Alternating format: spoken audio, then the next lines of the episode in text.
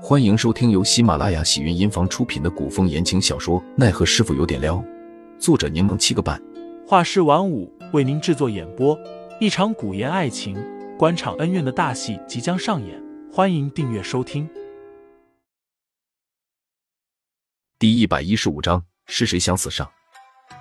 毕竟孙家是官僚世家，下人们管理一向严格，没有人敢背着主子如此肆意妄为。齐远之分析道。就算上官姑娘还并未入门，但也是公认的孙家少奶奶。孙家派来的人自然不敢忤逆。杜潇潇面色沉重，他早就想到这一层，只是不愿意这样猜想上官飞鹰罢了。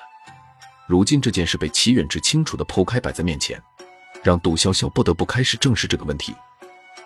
经过上一次离开前上官飞鹰说的话，以及上官飞鹰回来后的种种行径与态度，他早就清楚自己与上官飞鹰无法回到以前的关系。但他还是不愿意用恶意揣测对方。有些事知道就行了，你何必说的那么清楚明白呢？齐远之见杜潇潇情绪低沉，忽然有些后悔自己说的过于直白。谁料杜潇潇下一秒却脸色一变，露出一张笑脸来。他不满的横了齐远之一眼。以前我至少还可以睁一只眼闭一只眼，装作若无其事，现在装不了了。齐远之问。那你要不要和我一起搬出去？杜潇潇诧异的问。你也要搬出去？齐远之点了点头。白灵姑娘说此处离安泰居太远，俊彦想让我搬到吴府。你要住进吴俊彦家？嗯，你和林兄要不要一起过来住？杜潇潇回去的时候天已经黑了，他一直想着齐远之今天和自己说的事，以至于忘记晚上到底吃了些什么精细菜色了。正低头想事情，却撞到了凌寒的胸口。啧，你老是神出鬼没的，总把我吓得要死。凌寒眸子微眯，你老是神思不属的，总把我撞个半死。杜潇潇撇了撇嘴，他对凌寒的毒舌习以为常，侧身从凌寒身边走过。凌寒却在他身后道：“你掉东西了。”哦，是吗？杜潇潇觉得对方一定是在诓自己。敷衍的应了句。凌寒追上杜潇潇，将手中的帕子递到他面前。你丢了这个？那是一块浅绿色的帕子，上面绣着几只绣竹，是齐远之的今天给自己用来擦唇边碴子的。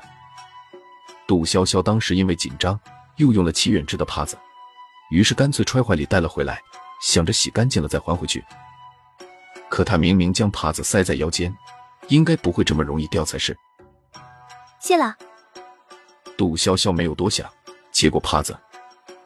凌寒面无表情，眼神微冷。虽说平日里凌寒除了假意微笑，表情也少得可怜，但杜潇潇还是感觉出对方的情绪似乎不对。杜潇潇怔了怔，干嘛？谁招惹你了？凌寒负手而立，问：“你今日睡得可好？吃得可好啊？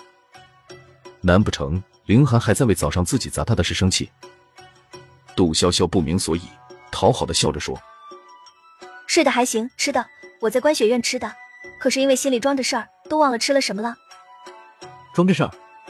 什么事？杜潇潇想了想，拽着人往屋里走：“咱们进屋说，我有事和你商量。”凌寒随杜潇潇进了屋子，总有种不好的预感，他追问道：“到底什么事？”杜潇潇漆黑透亮的眸子里映照着烛火的光，他表情认真严肃，问：“你觉得齐远之怎么样？”果然，他的预感很准，真的没有好事。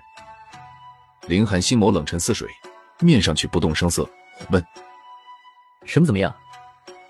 就是你觉得他这个人怎么样？林寒尽量装作不甚在意的模样，但宽袖中的玉指已经捏成了拳，他不答，反问道。你觉得他怎么样？杜潇潇思忖片刻，答道：“我觉得他这个人虽看上去文弱温和，翩翩君子，实际上相处一段时间，才发现其实他洒脱风趣，还有几分放浪不羁，而且心思缜密，洞若观火。”林寒心里忽然泛起酸来。嗯，你倒是很了解他，对他评价很高啊。